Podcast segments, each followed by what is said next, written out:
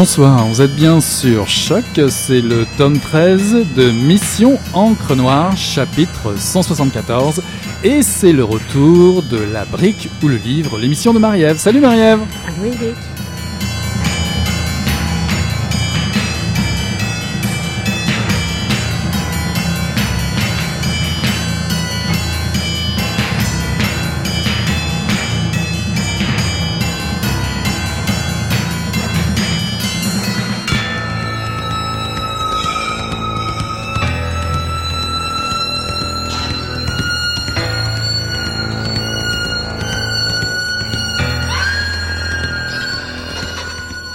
Chercher des causes à leur disparition, mauvaise fréquentation à cause de la drogue par exemple, c'était, ai-je compris au fil des mois, entrer dans un champ politique et délicat.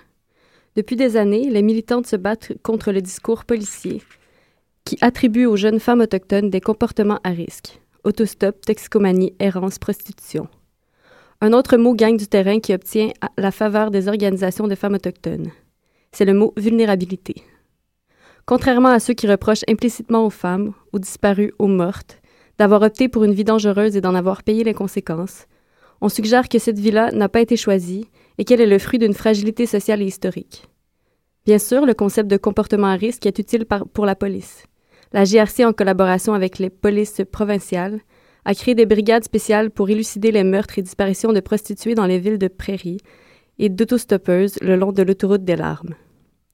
Mais la propagande de cette terminologie pousse les médias à associer les décès des femmes autochtones à des comportements à risque et singulièrement à la prostitution, même quand ce n'est pas le cas. 80 des femmes autochtones assassinées ou disparues recensées par la chercheuse Marianne Pierce n'étaient pas impliquées dans la prostitution. Cette approche a longtemps criminalisé les victimes et permis de faire l'impasse sur les racines du mal, sur la situation spécifique des presque 700 000 Amérindiennes, membres des Premières Nations, Inuits et Métis comparée à celle des autres femmes du Canada. Elles ont une espérance de vie de 5 à 10 ans plus courte, des revenus de 30 inférieurs, sont deux fois plus souvent monoparentales, deux fois plus au chômage, trois fois plus victimes de violences conjugales, trois fois plus susceptibles de contracter le sida, quatre fois plus susceptibles d'être enceintes entre 15 et 19 ans, ont cinq fois plus de risques de vivre dans un logement surpeuplé, encourent sept fois plus de risques, le risque d'être assassinées. Il y a huit fois plus de crimes violents dans les réserves que dans le reste du pays mais la violence touche tout autant les femmes autochtones majoritaires qui vivent en réserve. Merci Marie-Ève. C'est un extrait de Sœur volée, enquête sur un féminicide au Canada d'Emmanuel Walter, euh, préfacé par euh, Vidia Larivière, je ne sais pas si je le prononce bien, et c'est paru en 2014 aux éditions Luxe. Alors pour savoir si je prononce bien, ben, j'ai bien de la chance parce que Emmanuel Walter euh, nous fait le plaisir et l'honneur d'être avec nous ce soir dans le studio. Bonsoir Emmanuel. Bonsoir. Et donc un problème très euh, des faits et euh, on va parler de tout ça très très très très rapidement. Euh, Marie-Ève, est-ce que tu peux nous présenter eh ben, Emmanuel et puis son, son livre? Oui, bonjour Emmanuel. Bonjour. Bonjour, donc Emmanuel est journaliste indépendante française, installée à Montréal depuis plusieurs années et a travaillé entre autres pour Libération, Arrêt sur Image, Le Nouvel Observateur, Arte Radio et Terra Echo et plusieurs autres projets. donc l'ouvrage qu'elle nous présente ce soir, comme Eric nous l'a dit, donc qui est un ouvrage qui prend la forme d'une enquête journalistique, si je peux utiliser ce terme. Donc, une rencontre avec la famille et la communauté de deux jeunes adolescentes autochtones, Maisie Odjick et Shannon Alexander, euh, portées disparues depuis 2008. À travers ce récit, donc, on en apprend davantage sur la situation précaire des violences perpétrées dans les communautés autochtones. On rend visible la réalité des réserves de l'enfermement auxquelles celles-ci sont soumises, comme présenté dans l'extrait tout à l'heure. Et euh, l'éclairage est mis aussi principalement sur euh, le refus du gouvernement canadien de prendre acte de cette situation et surtout, euh, je dirais même, de son implication historique dans le processus de précarisation des communautés autochtones. Donc, ma première question, Emmanuel, après cette présentation qui disait beaucoup de choses, tu as intègre plusieurs faits historiques euh, et journalistiques qui, dressent un peu le portrait de euh, la situation euh, des communautés, de certaines communautés autochtones au Canada, principalement celle de Maisie Odjick et Shannon Alexander. Si je les prononce mal, tu pourras me reprendre également. donc, pourquoi est-ce que tu as choisi la forme hybride entre justement le récit, l'histoire, l'enquête journalistique? Est-ce que tu me parlais un peu plus de ce processus-là et du travail derrière le livre? En fait, ce que je peux dire, euh, c'est que euh, j'ai écrit un peu au fil de mes pensées, c'est-à-dire que plutôt que de traduire de manière universitaire, très formelle, toute l'information que je recevais, je l'ai traduite à travers le filtre de mes, émotions et de mes stupéfactions. ça, c'est la première chose. La deuxième chose, c'est que j'ai écrit un livre que j'aimerais lire, c'est-à-dire que je sais que je ne me plongerai pas nécessairement dans un essai aride. Et euh, j'avais envie euh, surtout de sensibiliser le maximum de gens. Et pour sensibiliser, il fallait que ce soit incarné euh, par des visages, par des vies, par des histoires. donc il fallait à la fois qu'il y ait une histoire avec des personnes qu'on identifie, des familles qu'on rencontre, et puis que je je puisse euh, généraliser au phénomène tout entier. Donc c'est un peu comme ça que, finalement j'ai travaillé. Puis ça s'est fait finalement euh, de manière assez évidente parce que chaque histoire individuelle raconte l'histoire collective des femmes autochtones. Oui, donc euh, c'était une de mes prochaines questions qui, qui est en fait que souvent les recherches journalistiques qui est euh, le terme qui est souvent utilisé pour parler de, ton livre, euh, garde généralement une certaine distance euh, avec la famille. Les groupes militants en général aussi vont garder une certaine distance avec la famille pour avoir un regard qu'on dirait objectif. toi, c'est pas le choix que tu fait. donc, pourquoi ce choix justement d'aller directement travailler avec la famille, puis oui, c'est ce choix d'aller travailler avec la famille. Bah, d'abord, je ne sais pas faire autrement, donc ça c'est une chose. Puis c'est pour ça que je fais ce métier, c'est pour entendre des histoires, des gens me raconter leurs histoires. Euh, et deuxièmement, euh, dans ce cas précis, puisqu'on est dans la situation où euh, les communautés autochtones sont vécues comme très lointaines par la population majoritaire, comme si elles habitaient une autre contrée, un autre pays, euh, qu'on se sent euh, ici très, très, très différent. On, sent, on, a l'impression qu'il y a un fossé énorme qui nous sépare des communautés autochtones. Et donc, l'idée, au contraire, c'était vraiment d'aller euh, à leur contact, puis de montrer que c'était des gens tout à fait euh, ordinaire, enfin, dans le bon sens du terme. Hein, c'était vraiment. Laurie Ojik, ça pourrait être une copine. C'est la maman de, Maisie.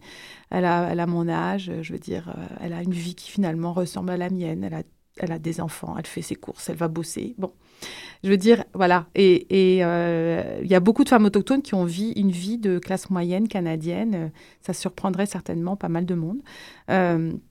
Donc en tout cas, l'idée, c'était vraiment de, rencontrer, euh, de comprendre, de s'imprégner, et puis d'essayer de restituer de l'intérieur tout ce qui avait été euh, vécu, de l'intérieur autant que faire se peut. Qu'est-ce qui, qui, était le plus difficile dans cette enquête? Comment as-tu euh, réussi à gagner la confiance de ces gens pour recueillir leurs témoignages justement? Ça, c'est une bonne question parce que la chose qui m'a le plus été dite quand j'ai commencé, c'est que je n'y arriverais pas. Euh, et, donc, y compris de la part de gens extrêmement bienveillants à l'égard du monde autochtone, hein, euh, que euh, le monde autochtone était très méfiant à l'endroit des, journalistes et, des blancs. Donc j'avais déjà deux, deux, défauts majeurs et, et, que donc ça serait impossible. c'est pas du tout du tout ce qui s'est passé, j'ai pas eu le moindre frein à aucun moment. Euh, j'ai eu un accueil très chaleureux de la part des militantes qui ont été mon premier contact. Et puis ensuite, euh, la, maman de, de, de a tout de suite dit oui, je veux dire, dans la seconde où je lui, ai demandé si elle était d'accord. Donc, euh, j'ai eu aucun souci en fait. la seule chose, par contre, c'est que effectivement, mais c'est très particulier, c'est que les, les, jeunes filles du, de la réserve, les amis, les cousins, les cousines, la génération des jeunes filles, j'ai pratiquement pas eu de possibilité de les rencontrer. Euh, je ne sais pas exactement pourquoi. Euh, je pense qu'il y a beaucoup de douleurs euh, et de difficultés à raconter. Et là, pour le coup, oui, certainement une certaine méfiance, mais de la part des, adultes, mettons, bien que ces jeunes filles soient aujourd'hui des, jeunes adultes, mais de la part, disons, des, parents, j'ai eu aucune. des grands-parents, au contraire, c'était extrêmement, extrêmement chaleureux. Voilà. Puis justement, comment se sont se sont passées euh, ces rencontres-là. Si tu peux nous parler aussi du, euh, de la trame. Donc, si on parle de, que tu voulais écrire un récit, une forme de roman, est-ce que tu nous parles un peu de la trame du livre, puis euh, à travers la rencontre que tu as eue avec ces, ces, ces gens-là? Alors, je ne sais pas si je vais savoir en parler. ce qui se passait, c'est que j'ai baigné là-dedans pendant presque deux ans. Donc, c'était très obsessionnel. Euh, et, quand j'allais à Kitiganzibi, qui est donc la, réserve euh, où, s'est déroulée la, disparition, enfin Maniwaki, Kitiganzibi, donc la ville c'est Maniwaki, la réserve, c'est Kitiganzibi. Elles sont collées l'une à, l'autre. C'est en Outaouais. j'avais 5 heures, de, en fait, 4 à 5 heures de route, mais comme je roule pas vite, j'avais disons 5 heures de route. Et c'était pour moi des moments d'intense réflexion et d'écriture mentale au point que je m'enregistrais de temps en temps parce que j'ai en fait je me rendais compte que j'écrivais en permanence dans ma tête. Et, euh, et je pense que ces, heures, ces voyages là parce que c'était long là j'y allais le week-end essentiellement pour voir les familles puis j'avais cinq heures de route aller cinq heures de route retour. Euh, ça a été des moments où je c'est ça où je, où je finalement je, je, me faisais mon récit à moi-même. Puis c'est ce récit là que j'ai voulu euh, restituer. Et ça alternait avec les, passages plus, plus généralistes, plus généraux sur euh, la tragédie des, disparitions et assassinats des femmes autochtones. Mais finalement, ça s'est marié euh, assez, assez facilement. Puis justement, euh, la recherche autour de, de, toute cette histoire, tu, tu, est-ce que la les principales faits, tu les as appris avec la famille, avec les militantes, ou il y a aussi une recherche faite autour... J'imagine qu'il y a eu une recherche faite autour, en fait, avant d'y aller? Ben, c'est-à-dire, je, je, me suis euh, plongée là-dedans euh, avec euh, stupeur. Quand, j'ai commencé, il n'y avait pas encore le rapport de la GRC, il n'y avait pas encore la thèse de Marianne Pierce, qui sont les deux rapports qui sont les plus fiables aujourd'hui. donc, j'avais l'impression d'avancer dans une, friche. Là. Je, voyais des études qui en contredisaient d'autres. C'était très, touffu, très incompréhensible. C'était très effrayant aussi de découvrir ça. Euh, j'ai eu des moments euh, euh, de d'effroi total, notamment quand j'ai découvert l'ampleur de, des, questions de traite sexuelle chez les femmes autochtones au Canada. J'avais l'impression de découvrir le pays qu'on ne voulait pas nous montrer. C'est pour ça que je parle d'angle mort, parce que j'avais l'impression de découvrir un aspect extrêmement noir du Canada qui n'est pas celui qu'on met en valeur. Et donc je ne sais plus quelle était ta question en fait. voilà. Comment euh, as-tu procédé pour, euh, je dirais, euh, bâtir ton dossier avant de te ah présenter dans une réserve et, d'aborder ton côté un petit peu plus personnel? En fait, ce qui est drôle, c'est que vous pensez que c'est très méthodique, mais ça l'est pas. c'est ça, on s'attendait à une méthode, je crois. non, non. les journalistes, on travaille tous azimuts. C'est-à-dire que à la fois, euh, vous êtes plongé dans Internet, vous sortez des recherches, vous passez des coups de fil, puis vous cherchez une famille. Moi, j'ai fait les trois choses en même temps. Mhm. Euh, et puis, euh, c'est en rencontrant, notamment en discutant avec Michelle Odette, qui est l'ancienne l'Association des femmes autochtones du Canada, ou NWAC. Elle m'a dit, mais tu devrais aller voir cette famille-là. au début, je voulais pas y aller parce que j'avais une espèce de, snobisme journalistique qui fait que j'avais envie d'aller à la découverte d'une famille qui n'avait qui ne s'était jamais exprimée dans les médias. Mhm. Et finalement, euh, c'est avec elle que ça s'est passé. Laurie s'était déjà exprimée dans les médias, mais c'était très bien. Pourquoi? Parce que elle était habituée à la relation avec les journalistes et elle était habituée à, raconter son histoire. Et je me suis sentie finalement moins mal et dans une situation plus très égalitaire avec elle, où elle savait ce qu'elle devait attendre de moi et euh, j'étais pas dans une situation de, supériorité euh, euh, journalistique, ou anthropologique ou que sais-je. C'était vraiment deux femmes qui parlent. Et ça, c'était très, très euh, intéressant comme, euh, comme situation. Et c'est comme ça que je suis allée vers elle. Puis surtout, je voulais que l'histoire soit au Québec. Mhm. c'était très important pour tu moi. Tu parles aussi d'angle mort, c'est ce que tu disais tout à l'heure. Mm. Euh, vu l'ampleur de la tragédie, bien la lecture du livre, ça, paraît incroyable. Mm. Euh, est-ce qu'à ton avis, ces événements vont, vont marquer l'histoire un peu, je dirais, à l'image de, de, de, des Amérindiens qui ont, qui ont souffert dans les, dans les pensionnats, canadiens, mm. en sachant que d'ailleurs c'est très lié à ton histoire, celle que tu racontes. Complètement.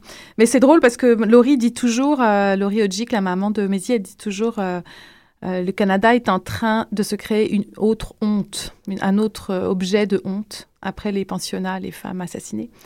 effectivement, c'est énorme. on est en train de prendre la mesure, c'est-à-dire que moi j'étais presque saisie à la fin de la rédaction du livre. La médiatisation a commencé à cause de la mort de, de Tina Fontaine à Winnipeg, hein, une histoire euh, absolument sordide qui a quand même fait beaucoup parler d'elle.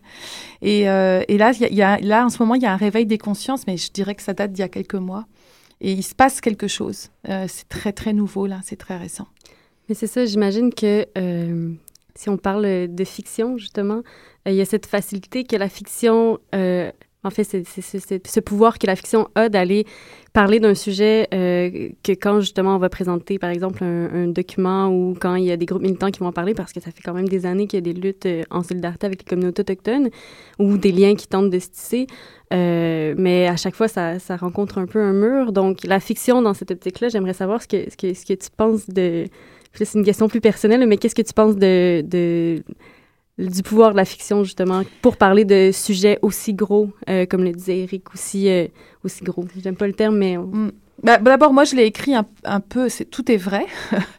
la moindre virgule et le moindre... Tout est vrai dans le livre, mais je l'ai écrit dans, dans l'esprit d'une fiction, si je puis dire, mm-hmm. à, la, manière d'un roman, mais tout est vrai. Et au moment où je le lisais, euh, où je le... Pardon, c'est très... au moment où je l'écrivais, je lisais le, le livre de Louise Erdrich, qui s'appelle euh, The Round House, ou, qui, ou, en français Dans le silence du vent, euh, qui est un roman qui, précisément parle de la violence faite aux femmes dans les réserves autochtones aux États-Unis. C'est un roman saisissant que je conseille à tout le monde. Euh, en français, Dans le silence du vent, et en anglais, The Round House, La maison ronde. Mhm. Ou la euh, maison longue, je crois, il me semble. Non, c'est la maison ronde, là. Non, on n'est pas chez les Mohawks. Ok, non, ok, on n'est pas chez les Mohawks. on, voit, que tu as bien travaillé Elles sont rondes, elles sont pas longues. Attention. Hein. Euh, et donc, euh, c'est précisément l'histoire d'un viol impuni dans une réserve. Pour moi, c'était un moment presque extraordinaire de, de, lire ce roman qui venait de sortir et qui était fondé sur des, sur des faits réels. Enfin, c'est pas un fait divers qu'elle raconte, c'est elle, a, elle, s'est inspirée de plein de choses. Euh, mais enfin, ça s'appuie vraiment sur un, vide juridique aux, États-Unis qui a longtemps euh, perduré, qui était le, fait qu'il y avait une impunité pour les hommes blancs qui venaient violer dans, les réserves. Pas au Canada, Dieu merci. Et euh, je lisais ça en même temps que j'écrivais le livre. Donc j'étais complètement, je, me suis imprégnée de fiction, puis j'y crois totalement. Là, c'est juste que moi, je suis quand même très journaliste, puis au sens où euh, j'ai besoin de rencontrer des gens et j'ai besoin du réel, mais je, je, revendique le fait de le raconter comme, comme une fiction. Là-dessus, on va faire une petite pause musicale. Eric Copland, Sixo.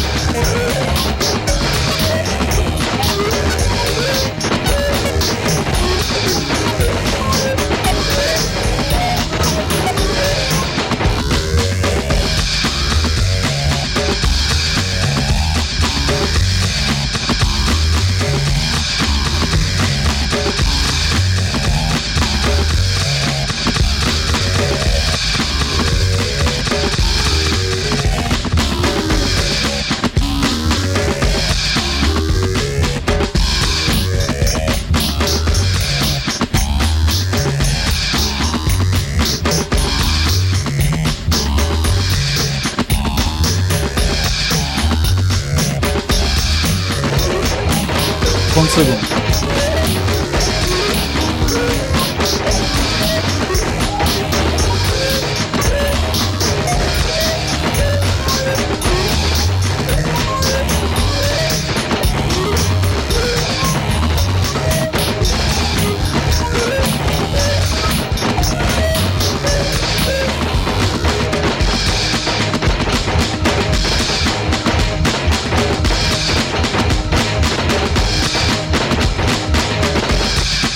Ouf, le retour de Eric Copland, c'est quelque chose avec Sixo. Euh, de retour aussi en studio, euh, puisque nous accueillons, nous avons le plaisir d'accueillir Emmanuel Walter, l'auteur de euh, Survolé, ouvrage paru aux éditions Luxe, Marie-Ève.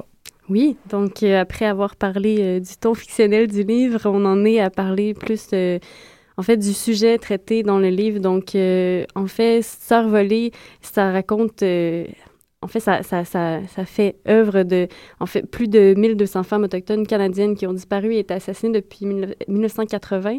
Euh, le gouvernement qui n'a pas voulu reconnaître les chiffres, la situation de violence faite aux femmes autochtones, encore et toujours invisibilisée. Des groupes qui militent et trouvent difficilement l'écho, dont pensons à Idle No More, entre autres, qui, qui ont été euh, très présents euh, depuis deux ou trois ans à parler de la situation des femmes autochtones et des communautés autochtones. Donc, euh, le livre dresse un beau portrait de l'actualité, un portrait un peu défaitiste, triste, euh, déprimant. Euh...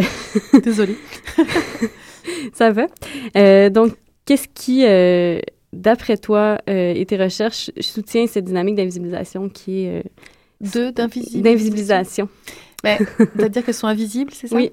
je, je, je nuancerais dans le sens où c'est moins le cas aujourd'hui. Euh, alors, c'est comme s'il y avait deux périodes. Il y avait pendant l'écriture du livre et après, et après, il se trouve que euh, suite à ce que je disais tout à l'heure, l'assassinat de Tina Fontaine, elles sont, la visibilité est, plus grande.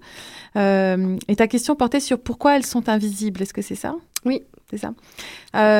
pourquoi elles, elles, le sont On peut dire qu'elles le sont elles encore. Le sont encore? Oui, oui. alors, ce qui est fou, c'est que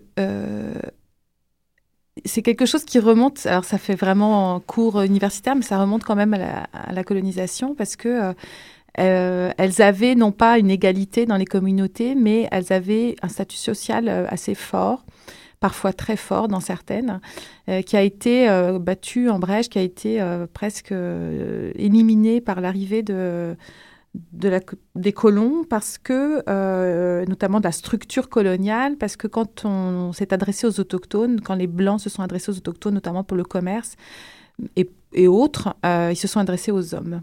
Et euh, quand on a commencé à organiser les réserves, euh, la direction des réserves, ben, les conseils de bande étaient, devaient être masculins. Euh, donc euh, la structure, l'arrivée du, colonisateur a éradiqué les femmes de la structure sociale des communautés. Et puis ça s'est ça s'est pas arrangé avec la loi sur les Indiens où à partir du moment où elles se mariaient avec euh, soit un Indien non déclaré, soit un non-Indien, elles perdaient leur statut. Enfin, il y a eu énormément de, il y a comme un cercle vicieux effectivement d'invisibilité euh, et de, perte de, statut.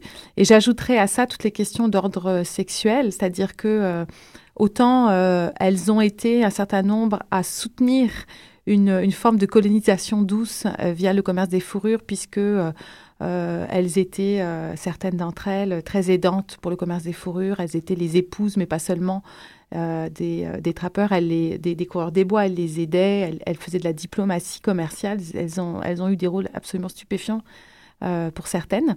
Euh, et euh, donc là, c'était plutôt un statut très valorisé. Mais à l'arrivée des femmes blanches sur le continent, elles ont été complètement lâchées. et c'est de, et, mais en même temps, il ne faut pas se leurrer là-dessus. Au même moment, au moment où certaines d'entre elles étaient valorisées par ce statut, d'autres étaient déjà réduites à la prostitution, y compris par leur propre peuple, qui voyait là un revenu potentiel. Donc euh, l'écrasement euh, des femmes euh, des femmes autochtones a commencé très très tôt en fait. Et quand on entend 1200 femmes disparues assassinées depuis 1980, j'ai toujours envie de dire oui mais attendez c'est parce qu'on a commencé le calcul à ce moment-là. mais c'est comme avant on ne sait pas puis probablement pas, plus brillant. Euh, simplement, comme les, organisations autochtones qui ont été les premières à essayer de comptabiliser ont commencé leur calcul à peu près à ce moment-là pour des milliards de raisons évidentes, notamment la médiatisation, l'accès aux articles, etc. Euh, du coup, la GRC, euh, la Gendarmerie royale du Canada, quand elle a fait son rapport, elle a commencé aussi ses calculs à ce moment-là, mais on s'entend que ça a commencé le féminicide a commencé bien avant. Non, puis on voit d'une part une double une double oppression. D'une part, dans les communautés autochtones, il y a la marginalisation euh, dans les réserves et une certaine précarisation. Puis, euh, d'un autre côté, la violence qui est faite aux femmes. Donc, il y a deux systèmes euh, qui, qui interagissent. Et, dans, dans, le livre, je, je, dis à un moment que j'ai pendant longtemps, je faisais vraiment le distinguo euh, violence intracommunautaire, violence extra-communautaire. Puis euh, c'est vrai qu'il y a beaucoup d'hommes autochtones qui sont violents. Euh, il faut absolument pas se le cacher. Il faut absolument le dire. seule la vérité est révolutionnaire, n'est-ce pas? Et, et, d'ailleurs, les, les, organisations autochtones le, le reconnaissent. Hein. C'est, certaines militantes ont, plus de difficultés avec ça, mais les grosses organisations le, reconnaissent. Euh, mais si on s'arrête à ça, euh, on fait une grosse erreur. Euh, deux erreurs, je dirais. La première, c'est de croire que les hommes autochtones sont violents par essence. Mhm. ça leur vient comme ça, alors qu'en fait, c'est le fruit, évidemment, de l'écrasement psychique colonial qui est monstrueux. Et puis, l'autre erreur serait de croire que seuls les hommes autochtones sont les meurtriers. la moitié des femmes autochtones ne vivent pas en, en communauté autochtone, elles ne vivent pas en réserve. La moitié vivent en ville. Euh, et donc leurs voisins ne sont pas euh, nécessairement autochtones. Et je précise d'ailleurs euh, quelque chose de très important qui n'a pas été assez dit, que dans le rapport de la Gendarmerie royale du Canada qui est paru en mai dernier, on dit qu'elles sont proportionnellement beaucoup plus tuées par leur voisinage que la moyenne des femmes. Donc ça dit à quel point elles vivent dans des quartiers qui sont pauvres et qui sont violents. Donc c'est très, c'est très très social comme problème. Et mais ce social-là, il s'explique évidemment par l'histoire et par le par, mhm. par, la, par la colonisation. Oui, rapidement, Emmanuel, euh, qu'est-ce qui domine comme sentiment au sortir de, euh, d'une telle enquête, de telles rencontres? Euh, Est-ce que c'est de la colère, de la compréhension ouais, moi j'ai, vécu, enfin j'ai eu une impression de m'enfoncer dans la noirceur évidemment beaucoup moins que quand on est soi-même, euh, quand on vit soi-même les événements, hein, on s'entend. Hein, mais euh, c'était effectivement quelque chose de, très, euh, de très violent à, découvrir. Puis d'écouter des récits, de lire des rapports, vous vous enfoncez, vous enfoncez. ce qui me aujourd'hui me, me fait plaisir et comme une petite lumière, c'est qu'effectivement il se passe quelque chose. Euh, la médiatisation se fait, euh, les femmes se font un peu plus entendre. Il y avoir une table ronde entre le gouvernement fédéral et les organisations le 27 février. Euh, je ne dis pas que ça va déboucher sur quelque chose de fabuleux parce que j'ai, comment dire, pas une confiance énorme dans le gouvernement actuel fédéral, mais en tout cas, pour les prochaines élections fédérales, ça va devenir un enjeu. Et le Parti libéral comme le, NPD ont décidé de s'emparer de cet enjeu-là, qui n'est pas très qui rapporte pas énormément de voix, il faut bien le dire. Euh, et donc, mais pour eux, c'est tellement choquant, je pense, pour, euh, pour Trudeau comme pour Mulcair, d'être face à un phénomène qui ne correspond pas du tout à l'image qu'ils se font de leur Canada, hein, euh, que c'est insupportable. Je pense que c'est quand même pas mal lié, c'est pas mal affectif. C'est pas mon Canada, c'est pas celui que je veux défendre. En tout cas, vous aurez apporté votre pierre à l'édifice, Emmanuel. Sœur volée, donc votre ouvrage Enquête sur un féminicide au Canada, paru aux éditions Luxe. Marie-Ève, tu avais une petite annonce quand même à nous faire. Oui, mais justement, si on a envie de faire quelque chose en attendant ou euh, d'aller rencontrer euh, des militantes euh, en solidarité avec les femmes autochtones, il y a une marche en solidarité aux femmes autochtones disparues et assassinées, une marche qui a lieu depuis plusieurs années. Donc, le 14 février au Square Cabot. Donc, j'invite tous ceux et celles qui ont envie d'y aller à aller euh, porter pied à la rue. Exactement. Et puis la question de l'émission, euh, prends-tu la brique ou le livre? Je pense que je vais prendre le livre. Moi aussi, je vais prendre le livre. Le livre qu'on vous recommande chaudement de lire euh, pour vous informer et pour découvrir cette enquête, Sœur volée d'Emmanuel Walter, enquête sur un féminicide au Canada, paru aux éditions Luxe. On été ravis de vous recevoir. Merci. merci d'être venu nous voir. pour les auditeurs auditrices, eh ben, merci à vous. Puis on vous dit à la semaine prochaine pour une nouvelle mission Encre Noire. Bye.